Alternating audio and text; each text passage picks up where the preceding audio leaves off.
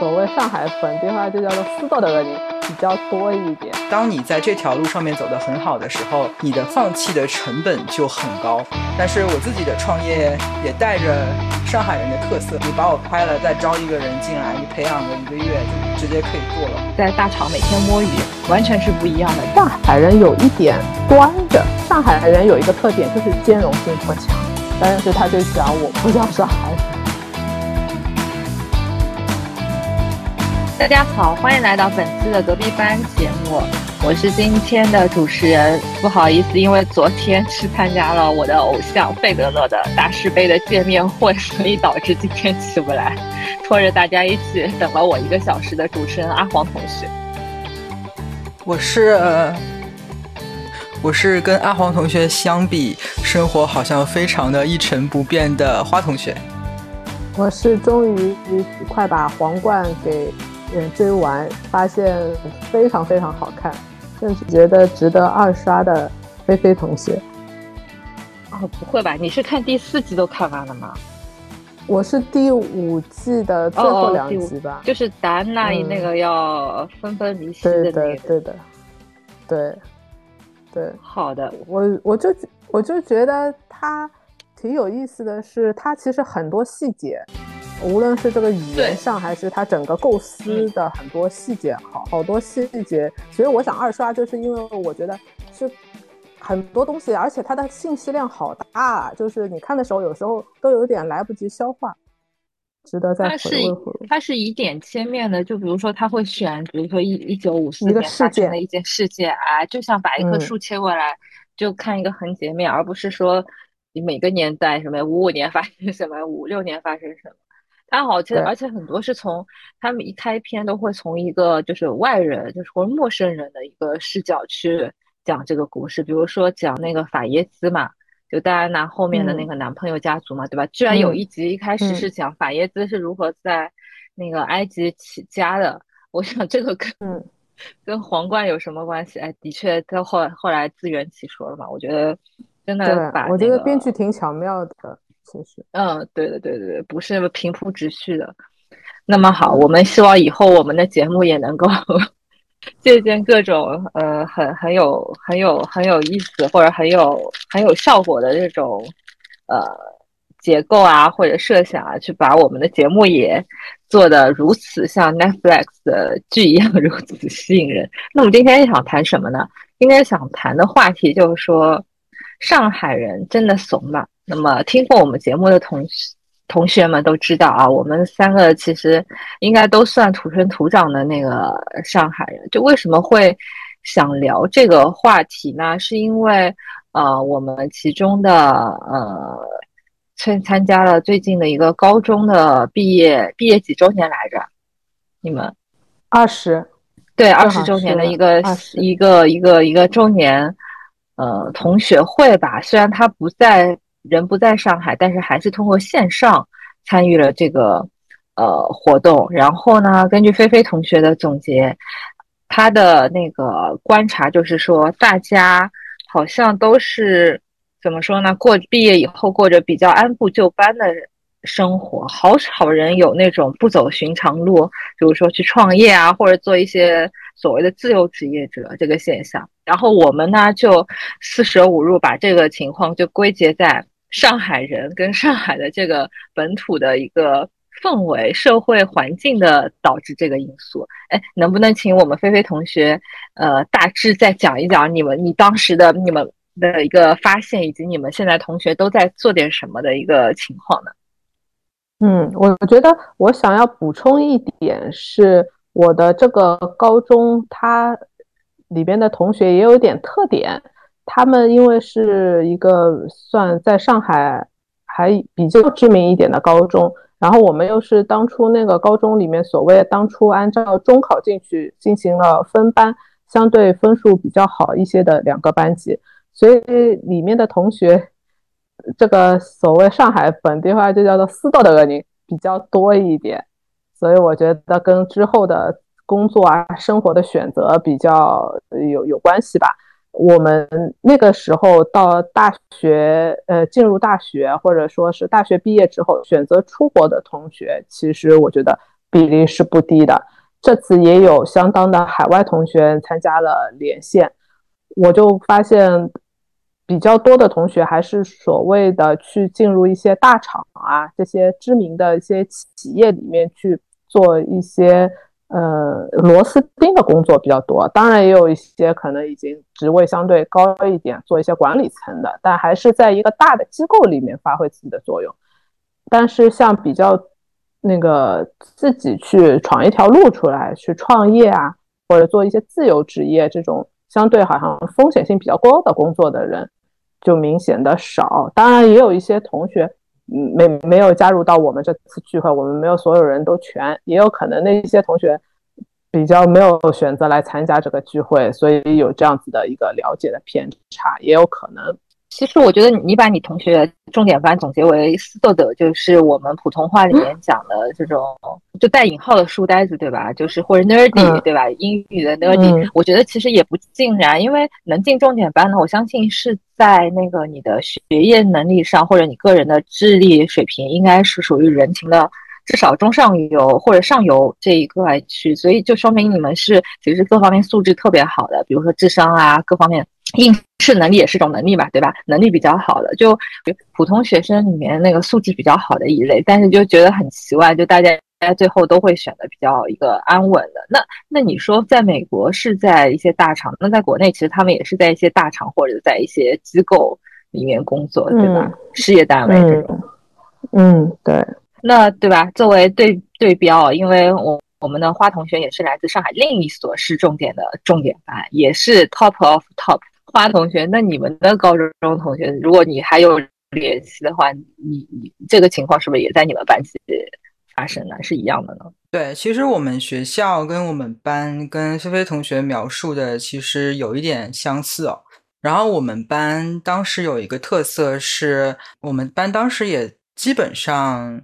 嗯，绝大部分人都是交大复旦这样子，然后特别是进复旦的那一帮子人，我知道他们在大三、大四的时候，在学校里面都混得非常好，就是复旦的几个学院的呃当年的那个呃学生会主席、学院学生会主席都是我们当时那个班出去的，就感觉我们班的人还挺。啊，学习跟能力都双管齐下的这样子，就嗯，后来毕业了之后，也是很也是很多人都进了那个呃比较有名的企业这样子。我觉得这个也跟菲菲同学之前有在有一期节目中提过的有点类似，就是当你在这条路上面走得很好的时候。你的放弃的成本就很高，你就会要做一些其他尝试的时候，你就会呃顾虑更多一些，觉得自己明明好像这条路可以走的比较好，但是就是为什么要去走一条更加未知的路这样子？不过我们班还是有那个创业的人，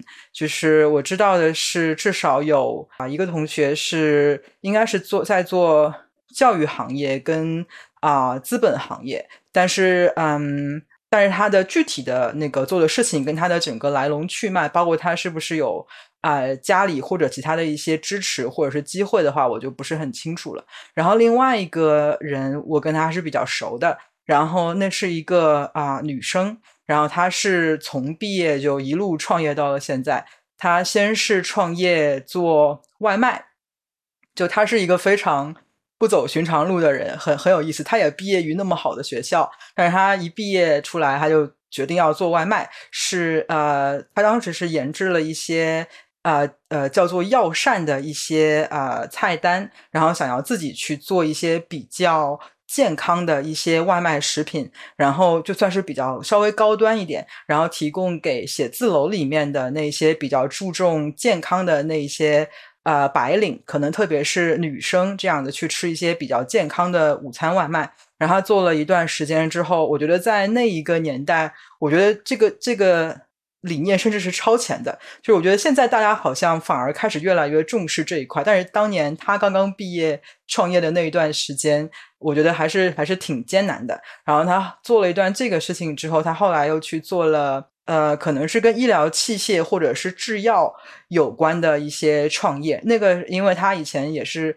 念这个类似的科系相关的科系，所以他也有一些老师啊、同学啊这样的一些人脉可以做这样子的创业。然后他最近是又在做另外一个创业，是癌症晚期的家庭关怀。然后原因是因为他的父亲最近癌症过世了，然后嗯，他可能就比较受到触动，所以他现在就是嗯在做这一块，然后他就觉得在这一块大家的。呃，可以得到的一些服务跟一些知识的了解都很不够，所以他就开始做这一些的呃创业，然后是跟一些医疗机构、跟一些医院，然后再跟一些嗯，算是一个资源的整合，然后会给啊癌症的患者的家庭提供一些上门的服务啊，等等等等。然后我觉得他是一个真的是 很神奇，然后一路创业，但是。非常的不改不改初心的一个人，然后简直就不像是一个典型的这种好好学习的学生的那种感觉这样子。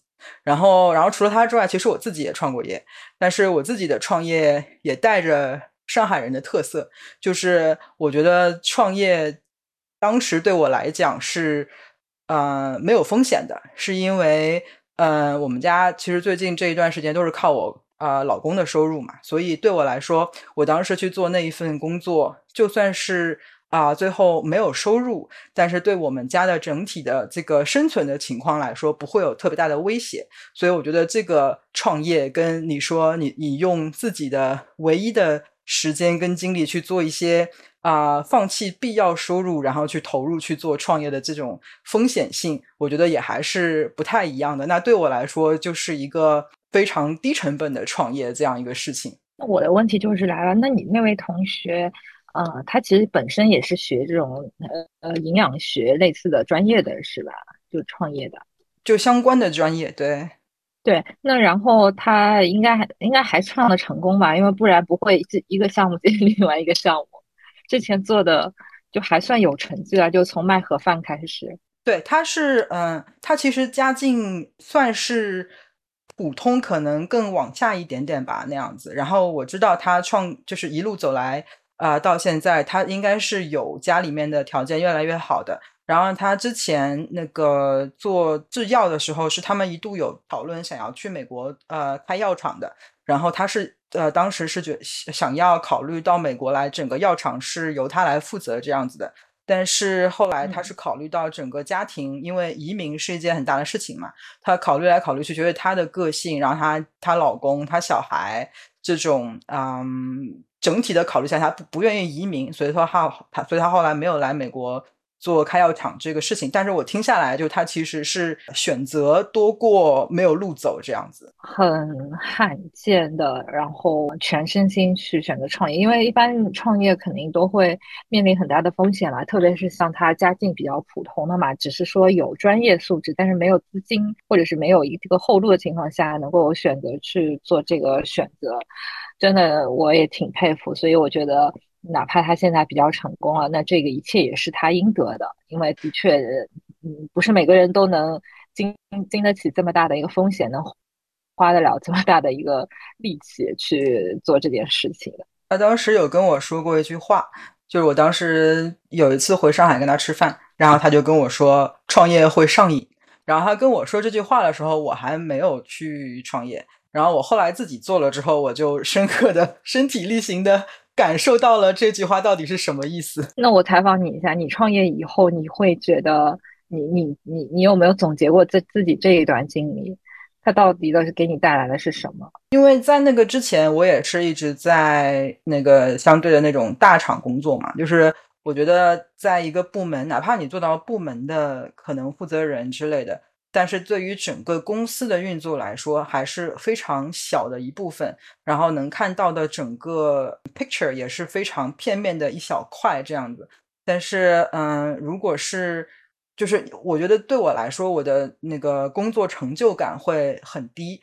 我就会经常觉得我的工作的价值，就是对于我当时工作的那个部门的那些工作来说，我觉得我没有觉得价值感很高，然后我觉得我的。被替代性非常的强，就我经常觉得，那个你把我拍了，再招一个人进来，你培养个一个月就直接可以做了。然后我不觉得我做的东西跟其他人做的东西会有什么实质实质上的区别，所以我觉得我没有一些独一无二的价值产生在这个岗位也好，然后在这个公司也好。但是在创业的过程当中，这个感觉是完全不一样的。特别是如果是在创业非常的初期，然后整个公司其实所有的东西都是就是一个非常小的团队，大家所有的人一起决定的。就是我们的我的一个决定会决定说这个公司它叫什么名字，它的 logo 什么颜色，长什么样子，然后它。服务的客群是什么？然后它的整个的，比如说它的那个运营的过程，呃，它运营的整个 flow 是怎么样子？它的整个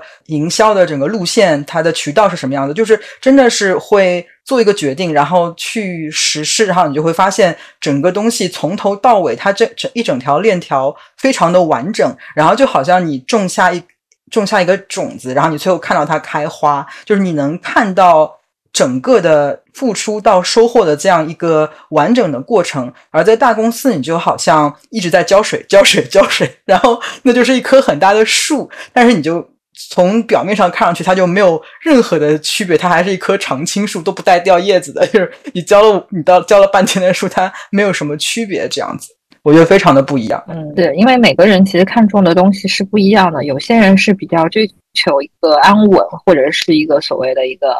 安全感，有的人是追求所谓一种成就感或者获得感，啊，哪怕他追求成就感，他可能体现在薪酬啊，或者是体现在我的那个更大广义层面上的成就感。我就举几个例子吧。我觉得，如果是我自己单干，或者说我们几个一个 group 一个 team 一自己做的话，因为你赚你做的每件事，你都是真真实实是为自己带来真金白银。我觉得这个东西跟你。在大厂每天摸鱼完全是不一样的，因为你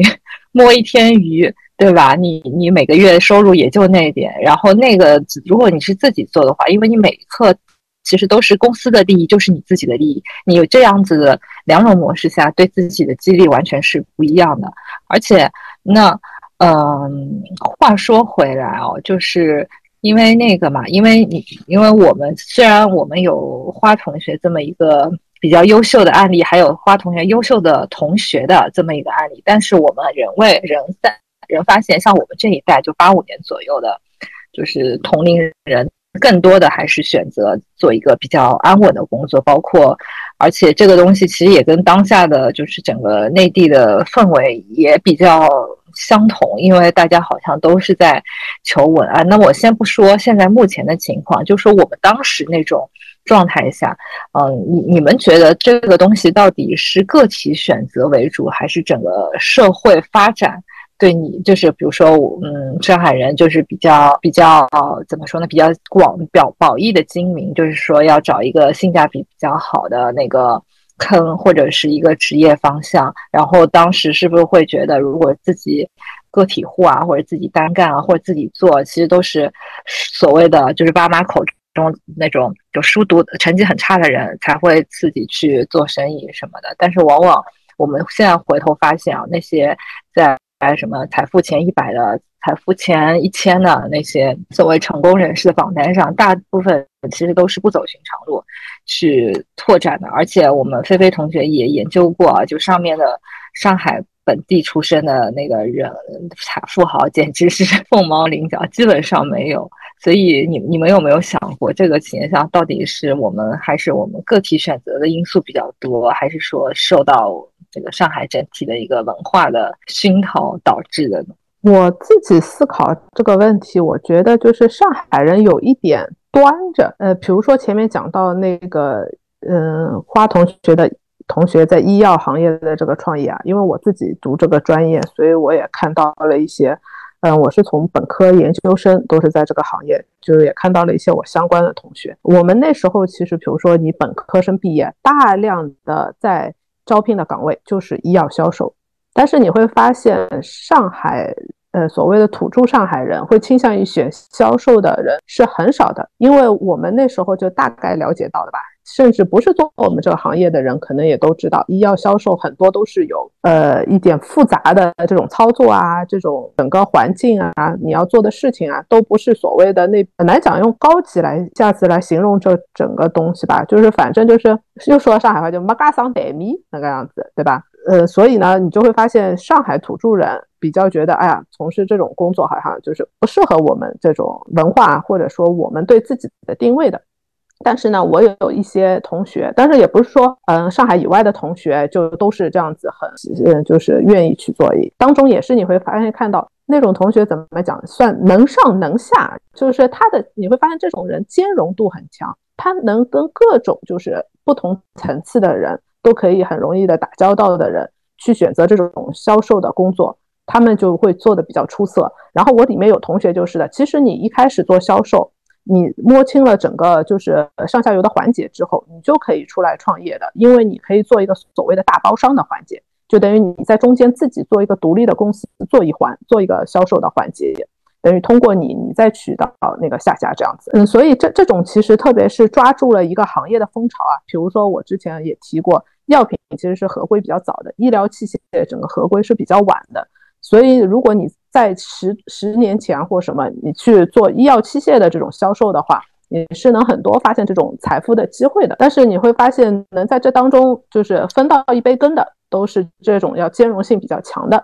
同时又讲到我自己身边的例子的话，就是我老公，我老公其实这几年，嗯，之前我提到他开始做一个副业，其实就是一个。跟本地他另外一个合作伙伴，也是他们创立一个公司，这几年一直在做，然后也是在慢慢向好的发展。就比如说很简单的一个例子，就是这周他就跟我抱怨讲，哎呀，就是创业的不容易是在于你就要拓宽你的这种兼容度的，因为他们现在规模不大，所以很多事情都是自己亲力亲为嘛。他比如说去那个要安排一个送货的事情，然后送货的一些那个司机。很多会有一些不负责任的行为的，他早早就是送不到货，他还不跟你联系，然后等到很晚了，人家收货地方都要关门了，然后跟你讲啊，他们怎么那个闹矛盾了，怎么送不进去了？然后我老公说出来那句话就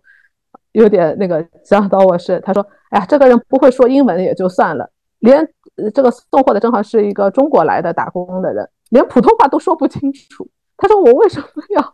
花这个时间跟一个普通话说不清楚的人搞那么半天，为了这样子送货的一件小事，但其实很差的人打交道，就是你要兼容性很强。但是其实我觉得上海人有一个特点，就是兼容性不强。我们只跟让我们很我们比较容易啊，比较多一部分人容易只跟自己就是一小块感觉跟我们比较近似的人，我们愿意交集的时间比较多。这是我自己的观察和体会啊。我觉得你总结的还蛮到位。一个是端着，端着其实就是一个面子的问题。嗯，我觉得这个东西往广的来说，因为上海肯定是近代中国第一个第一批这个现代化的城市。那么比原来这个城市，那么对吧？因为最后呃比较早的接入世界，那么看的界面呃看的世界也多了，可能更多的是觉得。啊，我要做那种高大上的事情，那个我看不起做一些很普通的那种小商小贩的事情，这是其中之一。另外的话，一个兼容性，哎，我觉得这个也真的是，因为其实就我个人而言，嗯，我从小的观念就是觉得找到一份很好的工作就是我的人生目标。就是上海的家庭氛围从来不会把，就是说啊，你要做做大生意啊，你赚到钱啊，或者是有什么一番成就作为一个。很高的一个标准，大家就像我刚刚说，都是觉得是那个混不下去的人，只能自己去单干。但是呢，这个完全在在福建、在广东那边，跟我们这边是完全不一样的。如果生在那个家庭，你读书好，那大家会觉得你特别聪明，但是他们完全不是以这个作为价值观的，因为他们是比谁混得好，就谁在外面混得更远。比如说，我把生意做到了什么欧洲啊，把生意做到非洲去啊，这种样子才是一个很。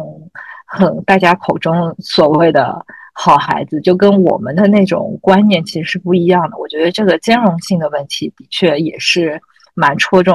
上海人的心吧。我就觉得，听你刚刚讲了，我就想到，可能是我们对“面子”这个字的定义和其他有一些其他地方的不一样。你你看，我们有时候就讲啊，我们父母就会讲，你不要做这个事情的，很丢脸的。但是，但是父母很多。要让我们避免丢脸的事情，都是所谓的好像比较呃不正直啊，上不上台面啊，或者说是那种呃显得不高，就某一些程度的高级，对吧？就是我们家长会规劝我们不要做的那些事情，是比较跟这种相关的，所以可能就是高级白领比较像他们就是定义当中的一个好吧。好好花同学讲。刚刚阿黄同学提到“个体户”这个字啊，其实我我就是我发现，就是上海人关于创不创业还是打不打工这个话题，其实这是还蛮早之前，呃，有一段时间，我跟我老公每天吃饭的时候会看啊油管上面的各种视频，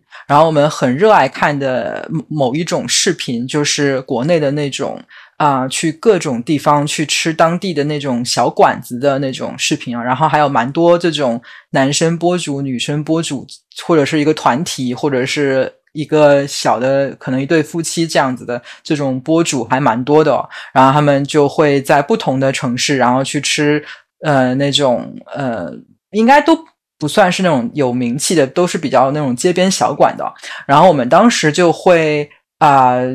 一个是发现一件事情，就是他们去到，比如说，就像刚刚两位同学说到的，如果是去到福建、广东那一带，其实很多小店都是都是当地人开的，就是你听他们的口音就知道他们是，或者是在他们跟博主交谈的过程当中，你就知道说他们是本地人开店啊，从父母辈就开，然后开了很久了，然后做的那卖的那些东东西也是很有本地特色的那些吃食这样子，然后。那个我老公就问我说：“哎呀，如果去上海的话，你有没有什么这样子的小店可以带我去吃啊？”我就想了一圈，就觉得说真的没有哎。就是如果你说在上海的街头，你去一家小店，我觉得百分之九十九点九那家店不是上海人开的，他也不是卖上海人的呃那个吃食。我觉得不是说上海没有典型的海派的菜肴或者是点心，而是上海人都不去做这个事情。就是我觉得就是在那个广东啊、潮汕啊那边，他们很多人就是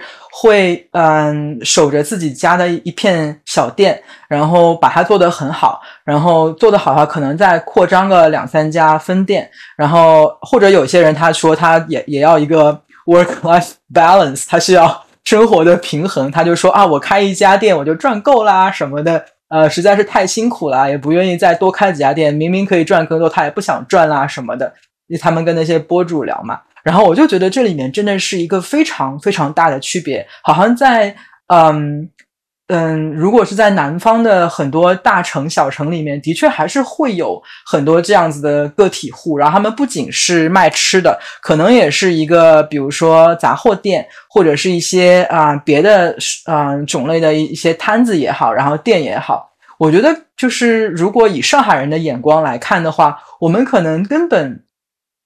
根本就是用菲菲同学的话来讲，我们还是会觉得，哪怕是这样子的一个开了一个好吃的店的成功人士，我们还是会觉得，哎呀，不上台面，还是觉得可能在大厂的工作一份什么。主管的一份这样子的一个工作更更说得出口，更体面。但是其实，如果你论啊薪水也好，如果你论工作的自由度也好，然后工作的一个安全度，比如说你失业的可能性，或者是你就是如果你是个老电脑，你可能有很固定的顾客群之类的，不一定说你你在一个大公司的工作，你的你的呃从薪水到各种方面来说，可能是比你你开一家店更好的。但是好像上海人就是有一种莫名的。觉得台面面子这个事情，对。然后我觉得其中还有一个原因，可能是我觉得就是开那种店会真的是非常的苦。我觉得好像就是你说打工人苦不苦？打工人当然也苦，但是我觉得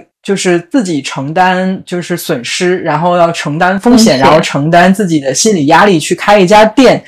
然后再加上你要早出晚归，然后你开店，其实你是每一天都守着，你不能说放个放个长假你就出去国外旅游一圈回来发一堆朋友圈，就是这跟我们上海人的海派的这种生活方式不是很搭。我觉得好像的确是从一个呃整个风气来讲，就不是同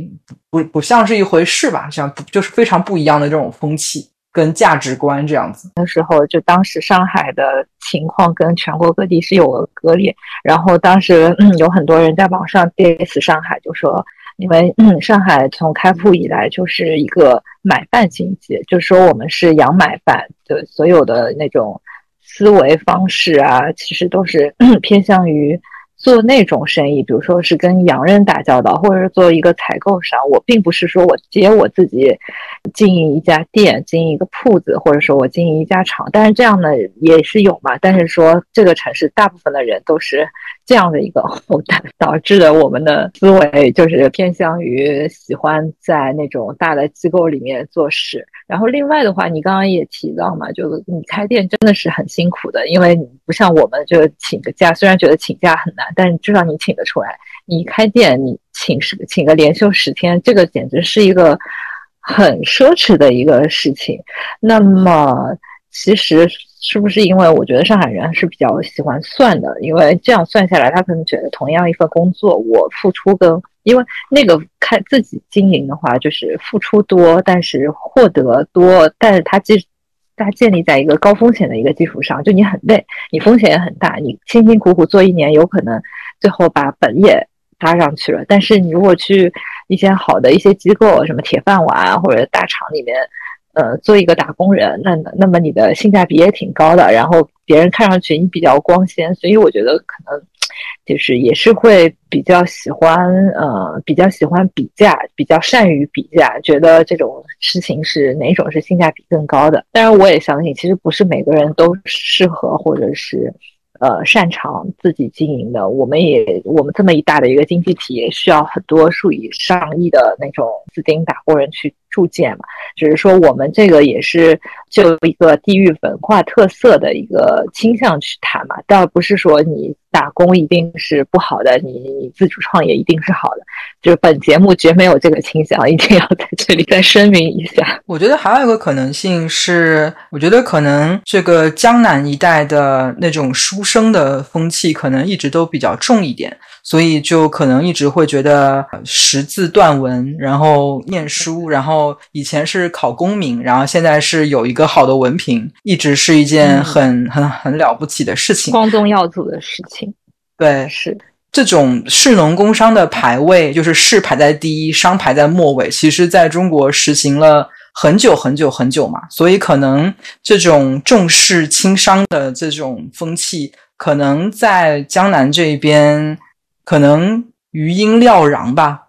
那个我我我猜，因为我觉得在更南面的那一些地方，一个是他们的那个教学的条件不好，我觉得从古至今应该都是，哪怕到现在，其实现在上海的教育资源是嗯非常好的，还是很好的。对，这件事情其实如果你从长远看，就是啊一个双刃剑，它有一些好处，但它也也也会成为你。呃，放弃成本高昂的一个一个另外一种考量嘛。然后我觉得从另外一个角度来考虑的话，我觉得还有个可能性是，你想那个福建啊、广东啊，他们那边的。口音如此的不同，就在古代，你要念个书，你要当个官，你的官话都不会说，然后你的口音如此的不同，对，然后你就很难得到那些，对你连沟通可能都会比别人更吃力一点。古时候又没有什么普通话之类的，所以我觉得这种啊，当年在地理上，然后在。文化语言上的这一种分歧，这种距离，就导致了可能啊山高皇帝远，所以他们可能要各种各样的自谋出路。然后还有一个就是他们可能对于士农工商的这样一种排位没有那么的根深蒂固，他们可能是更加啊实在的一种呃价值观，说谁家过得好，谁家就了不起。你一个穷书生跟一个富商来相比，那当然还是富商比较实惠了。选富商了，是。嗯，我觉得花同学说了一个是比较挺早期之前的一个原因啊。我觉得还有一个因素，我想到的是，可能是近十嗯十年二十年上海房价的这个疯涨，我觉得也有点这种影响的因素。其实我们可能比我们的父母辈更走安全牌。因为我觉得我们其实大部分的土著上海人在上海，父母都会已经有一个自己的住所，是吧？在上海，其实很多房子少说就是几百万人民币这样子的一个价格肯定是有的，嗯，搞不好都还可以有上千万。如果这个地理位置啊、大小那个更那个，所以我们就有一种感觉是，我们已经有一个奶油蛋糕了。然后去一个大厂的工作，可能就是在奶油蛋糕上放一些草莓。但是对很多其他地方的人的来说的话，他根本就是手上可能只有一把米，他只有用米去想办法去搏更大的，得到有一天可能得到一个漂亮的奶油蛋糕。所以，我我们有时候就觉得，可能上海有时候有了这个安全的东西，好像作为你一个是一个心理安全，但是同时也让你好像不想要去搏了，因为我已经最起码有一个蛋糕，只是上面能装饰多少好看是另外一个加分而已，不舍得。相比其他地方的人，嗯，而且我们因为独生子女比例特别高嘛，对吧？就是父母怎么都是那个以后，比如说这些房产什么的，你总感觉哎呀，就是好像独生子女的心理的这种就是经济安全感总是有一定程度的，不像很多其他的地方的人，他其实真的就是父母把你养大了之后，所有之后的你的房子啊什么的这种都是靠你自己搏出来，有多少你就是过什么样的生活的，父母就是真的就是把你养大的能力而已。所以这个其实条件太好，有时候对人也是一种束缚。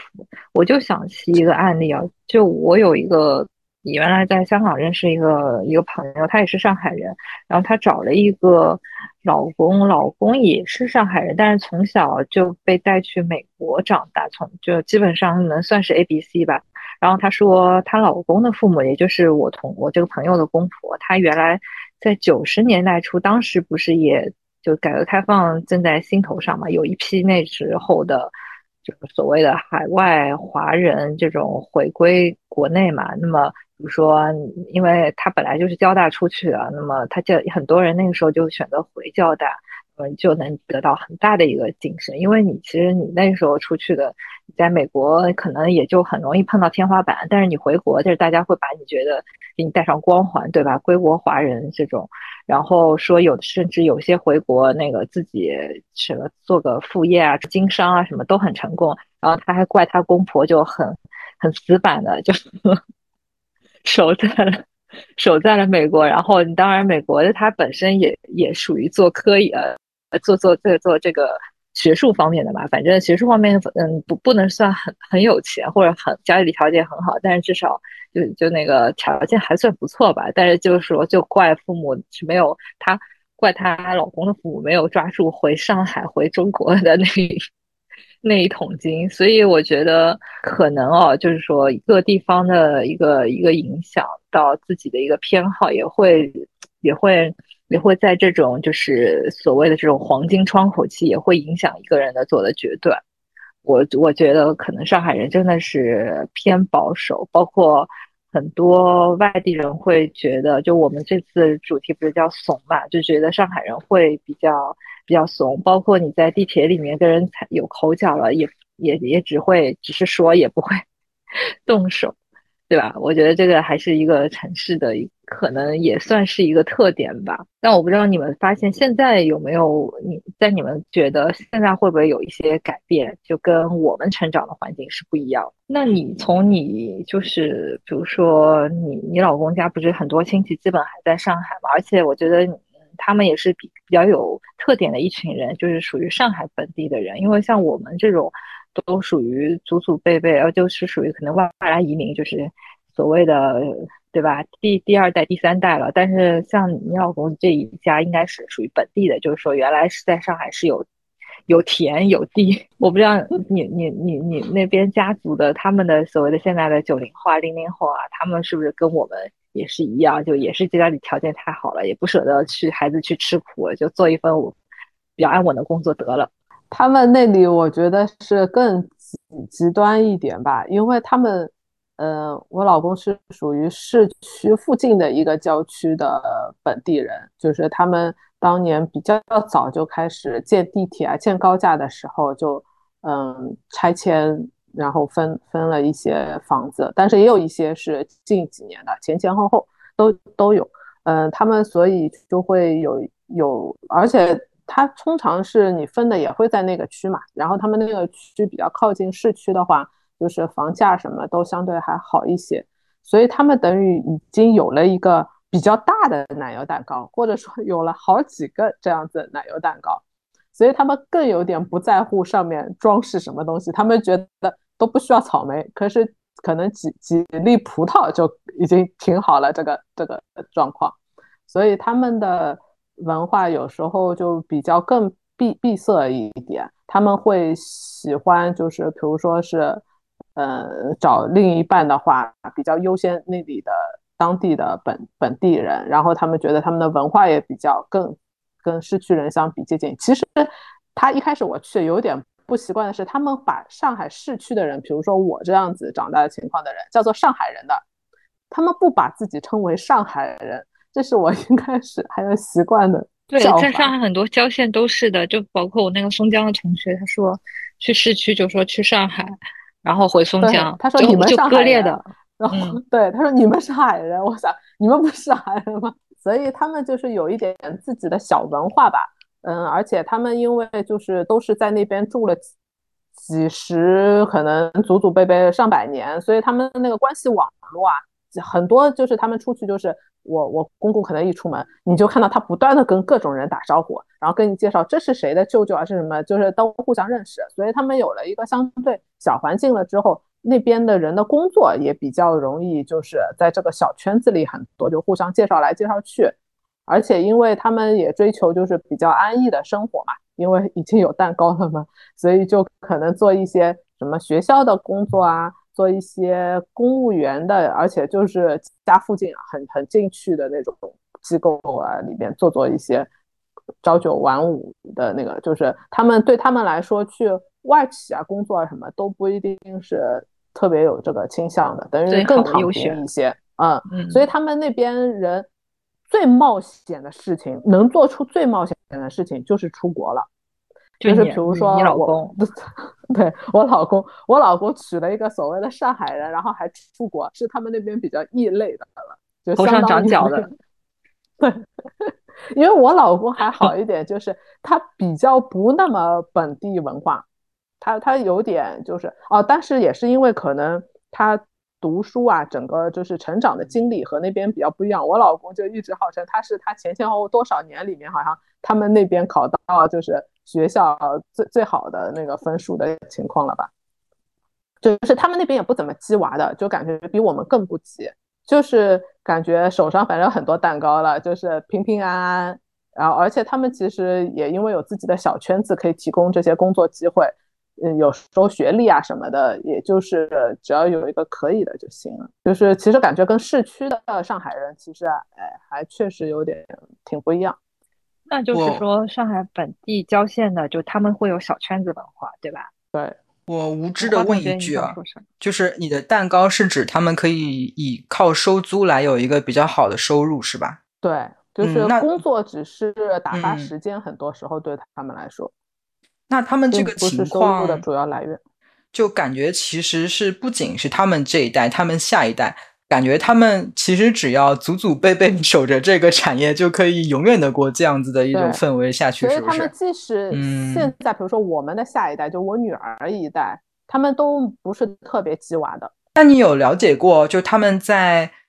分得这一些啊可以收租的产业之前，他们的生活是什么样子吗？你有所了解吗？就是很像我们的那个父母辈的生活，就是也是啊，就是住在一个简单的房子，但是他们的房子会和我们市区长大的不一样，就是自己一个独独栋的，但是那时候的装修啊什么的都是很简陋的嘛。但是他们住的就会比较宽敞，有很有前后院啊，当然他们会有一些 种他们的地的地方，那时候。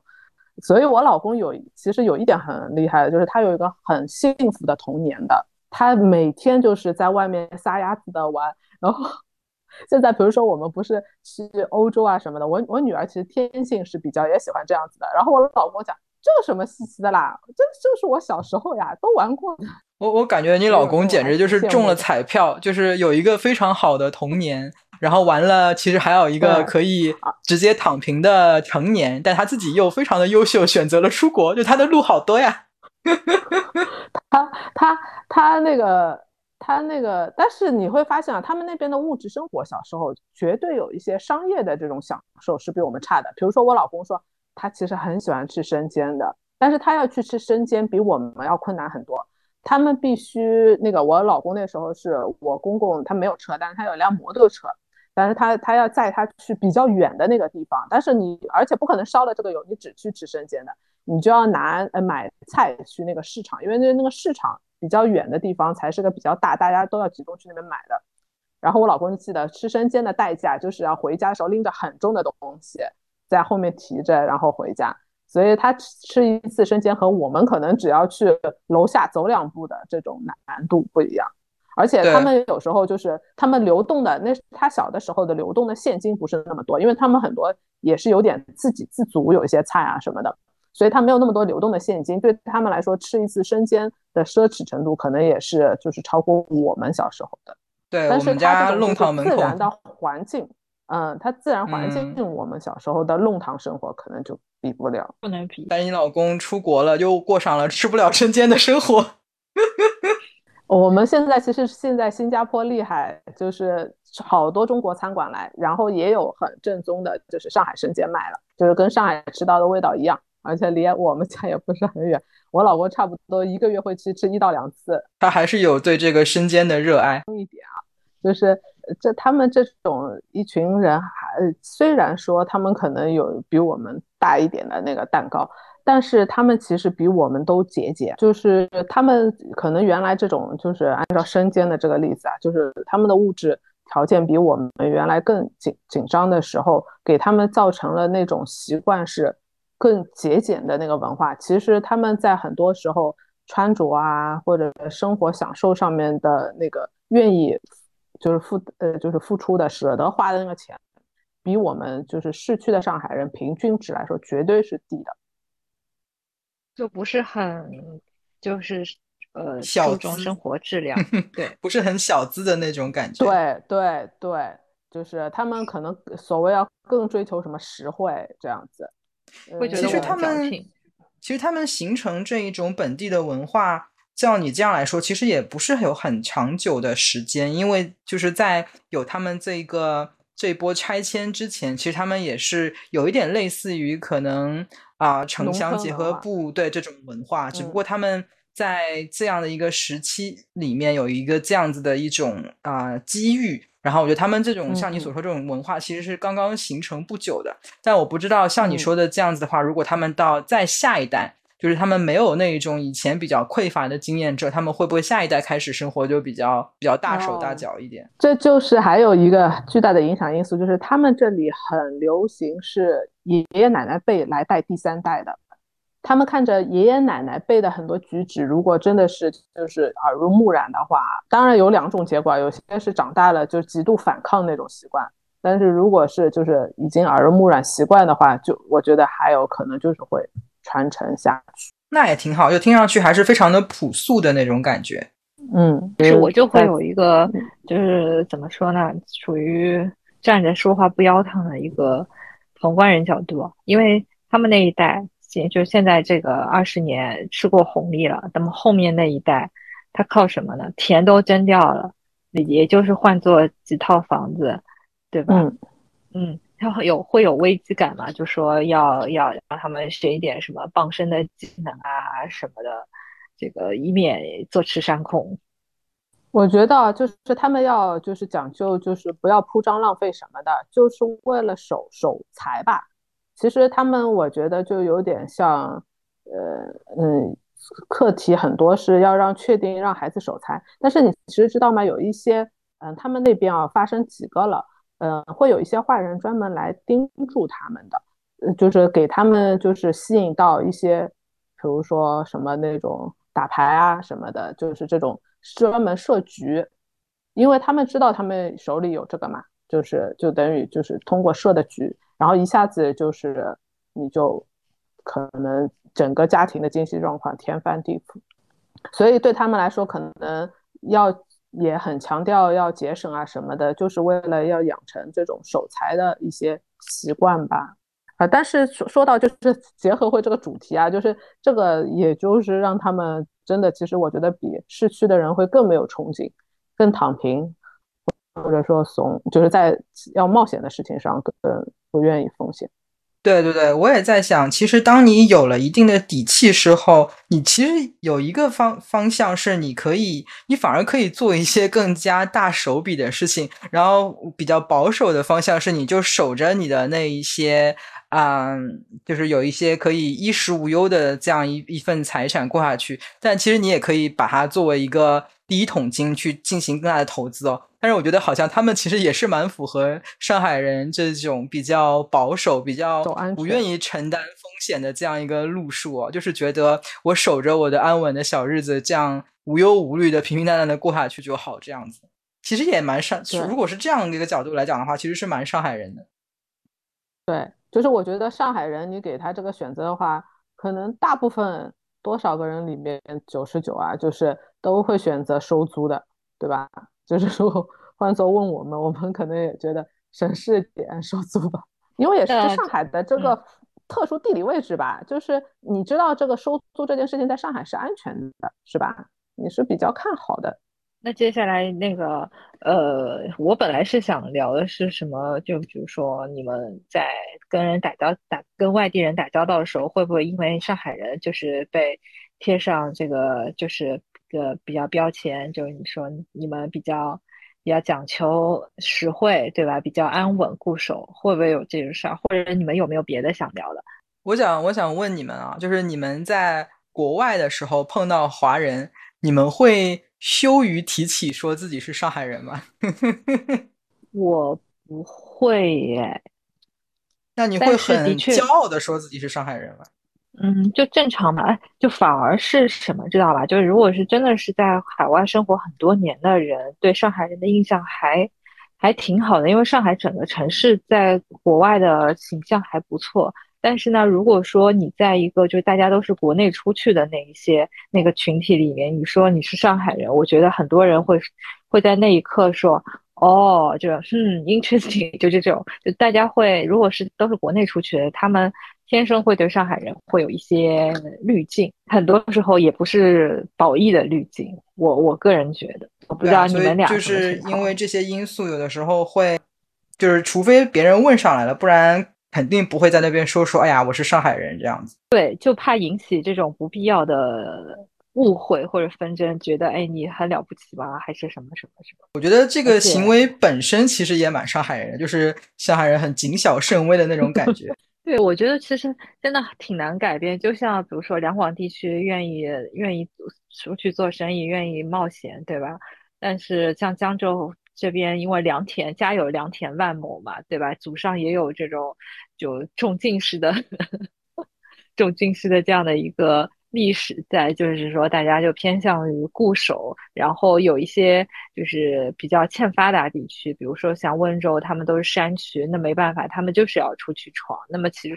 其实我觉得一方水土养一方人，一方人啊，这个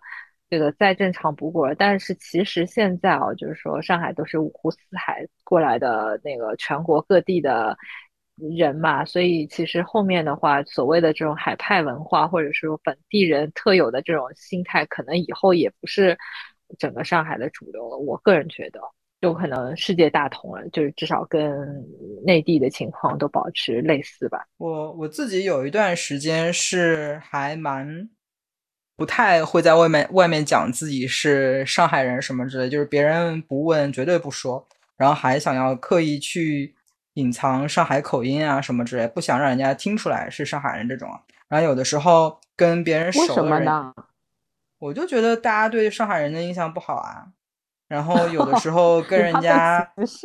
混熟了之后，人家问上来说你是哪里人，我说我是上海人，然后人家还说哎呀你不像上海人，你不像典型上海人。然后我以前还会把这事儿作为一种，对我还以前还会把这事情作为一种高兴啊，就是我以前会觉得很嘚瑟啊，这是一种夸奖。就是人家说你这句话，你是作为一个夸奖，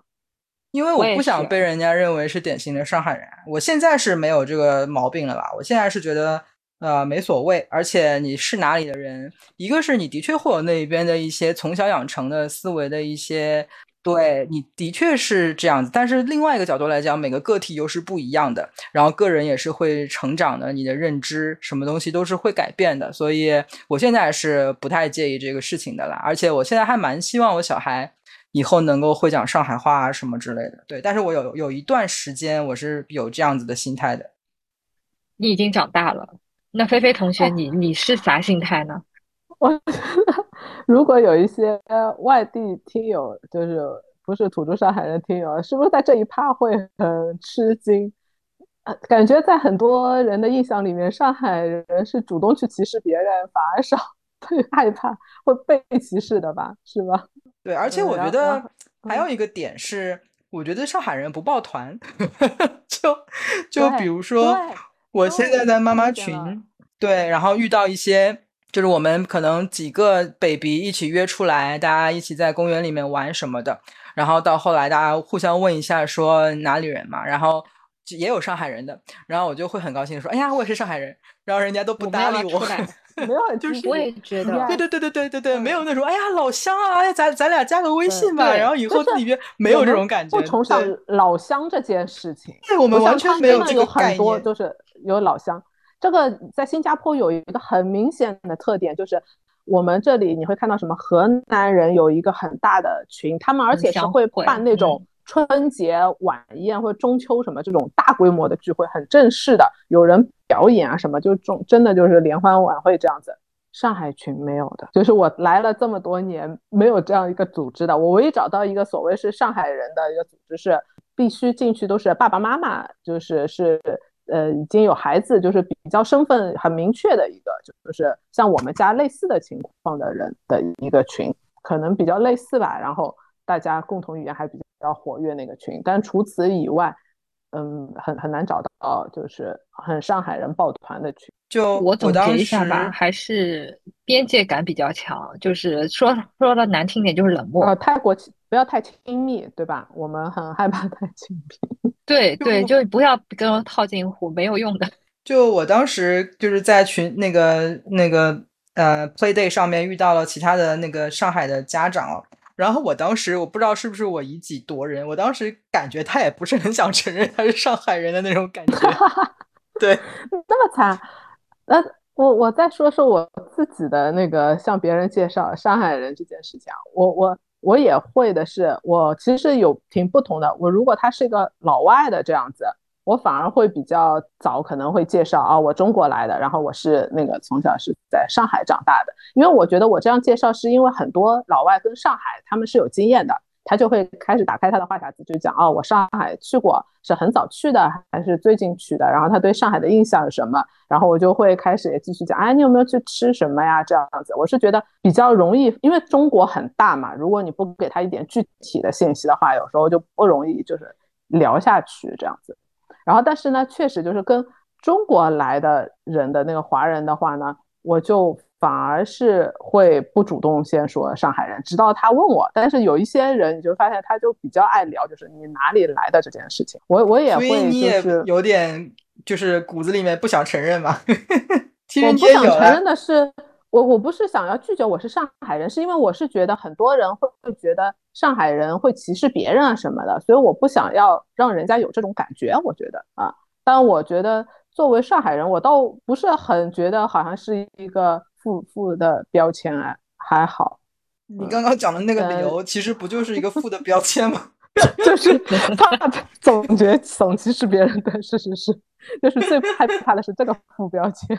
对啊，对啊，我们应该都是出于这样子的心态，所以想要就是让人家先不要在不了解自己的情况下给自己扣个这样子的帽子。嗯，然后我也会接触了久了之后，别人会给你那种反馈啊，就是你不像上海人这样子，或者说会有一些。呃，因为新加坡这里人其实虽然是华人，他不一定很了解中国，他们也是会就是有时候乱猜我是什么地方，就比较多。现在会讲我是台湾人这样，我我就觉得可能是因为我的口音太久，就是上上海话不那么标准了，所以我的口音已经不怎么带上海腔。因为我的老板等于是还管中国区的嘛，所以他跟上海我们的办公室的同事啊接触的比较多。所以他其实对上海人是比较有了解一些的，但是他就讲我不像上海人。所以你听到这个，你是属于高兴吗？我就觉得我变了，我觉得我应该是跟十多年、二十年前的我不一样了，就是我的色彩啊，我的我的给人的那种就是印象，我变了，我觉得。对，我还记得你刚去新加坡的时候，一口一个上海好啊，我要回上海啊。对，我觉得我我变了，不一样。我倒提供一个很好玩的一个例子，就是在在香港的时候，就是会问你是哪里人，就听到你是内地，然后说是上海，他们反而会觉得你是这个是一个褒义词，因为。因为在香港人的眼眼那个他们的观念当中，就上海是相对文化观念跟他们比较接近的地方，而且就的确香港也有很多上海人早期的移民过去嘛，他觉得啊，你们的的这个不代表对啊，对吧？我只是说他们的一个想法，他觉得啊，你是相对是懂他们这边的一个就是规矩，或者说懂他们那边的一些所谓的文化，就可能更接近一点。如果你是别的地方人，他会觉得你是北佬，就这种。嗯，不是很注重这种礼礼节啊，或者是这种所谓人与人的边界感，所以这个东西还真的是 蛮有意思的一个一个现象。但是对于老外，我觉得他们也分不清楚什么什么上海人、北京人，就都是中国人了。甚至你你们中国人跟日本人、韩国人 都是一样的。阿黄同学这样一说，其实我觉得，如果就是这样粗略的思考一下，我觉得好像其实香港的城市文化跟上海有那么一点类似。就香港人也热爱打工，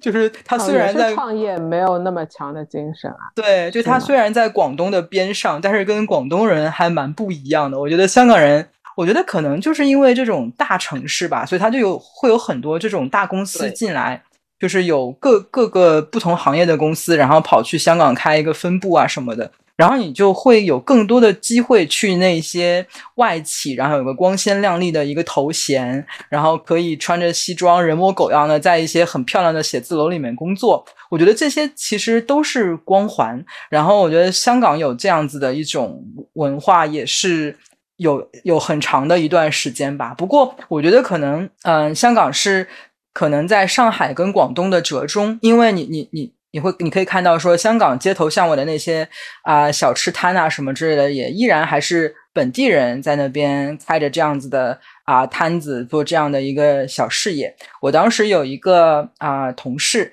他是他自己是白领的这样一个工作嘛，但他的家里面是在旺角的一个很旺的一个街头的铺子里面卖那个。那个咖喱鱼蛋的，然后我们都叫他，我们都叫他二少祖，就就他应该是不用上班就可以就可以躺平的，因为其实开这样一个档应该非常赚钱，但是就是他们就是呃，然后我们也看，因为这种缘故，所以我们也看了很多这种在香港的这种播。呃，吃货博主的这种小吃的这种视频啊，就他们那些档主，其实是会有类似上海人的这种心态，觉得说，哎呀，如果我的小孩继承我的这个铺子，会非常非常非常的辛苦。然后他们其实还是会觉得，如果小孩能够念书，然后去大公司有一个有一个工作，哪怕赚的比自己就是开铺子的钱要少，但他们还是觉得那是一条更好的路。对。就我们看的很多这种博主的采访，然后包括他们其实香港本地的很多这种呃小媒体也会做这样子的一些啊，想记录香港的一些这种精神文明的快要失传的遗产这样子的一些店铺，然后去承继家业手艺的香港年轻的一辈也呃也有，不是说完全没有，但是也有相当一部分是说不希望小孩子再吃这样的苦。这个也不知道算不算城市化之后的一种。阶级的固化，就是中产的，就是那一层，然后变大，但是也变得很稳定。这个真的是不好说。那个可能这个就不跟上海有没有关系，可能要问问那个各个地方的那个自主创业者，他们的孩子，你会让他继承子承父业，还是说 回到回到主流的赛道去？做一个打工人，但这个就是另外一个话题了。我觉得今天呢，其实我们聊的也蛮，呃，就是一个很小的一个话题，但其实聊的那个层面还是比较丰富的，包括就是我们，呃，就是上海人，我们这一代的那个一些就业的一个选择，创业到底是怎样一个体验，然后去探讨一下它背后的产生的那个家庭、社会、文化原因，然后也也讨论到在。对，本。在在在内地，在在外国，那么这个上海人这个标签会不会给你带来的一些所谓的困扰，或者甚至是有一些优势？当然，然后也去。聊一聊那个所谓上海这样的一个情况，这样一个习俗产生背后的原因，我觉得都挺有意思的。当然，里面的有一些想法，可能都是我们嘉宾、我们主持人自己个人的想法，不代表不代表对于某一个地域的一个。歧视啊，或者偏见，对，就事论事而讲。如果说各位听众对于我们今天讲的内容有任何补充，或者有不同的意见，都欢迎在留言区给我们留言，或者是觉得节目还可以，给我们点赞转发。那么你们的支持是我们做下去最大的动力。今天的节目就先录到这边为止了，感谢大家的聆听，也感谢我们另外两位小伙伴。那么下次再见，拜拜，拜拜，拜拜。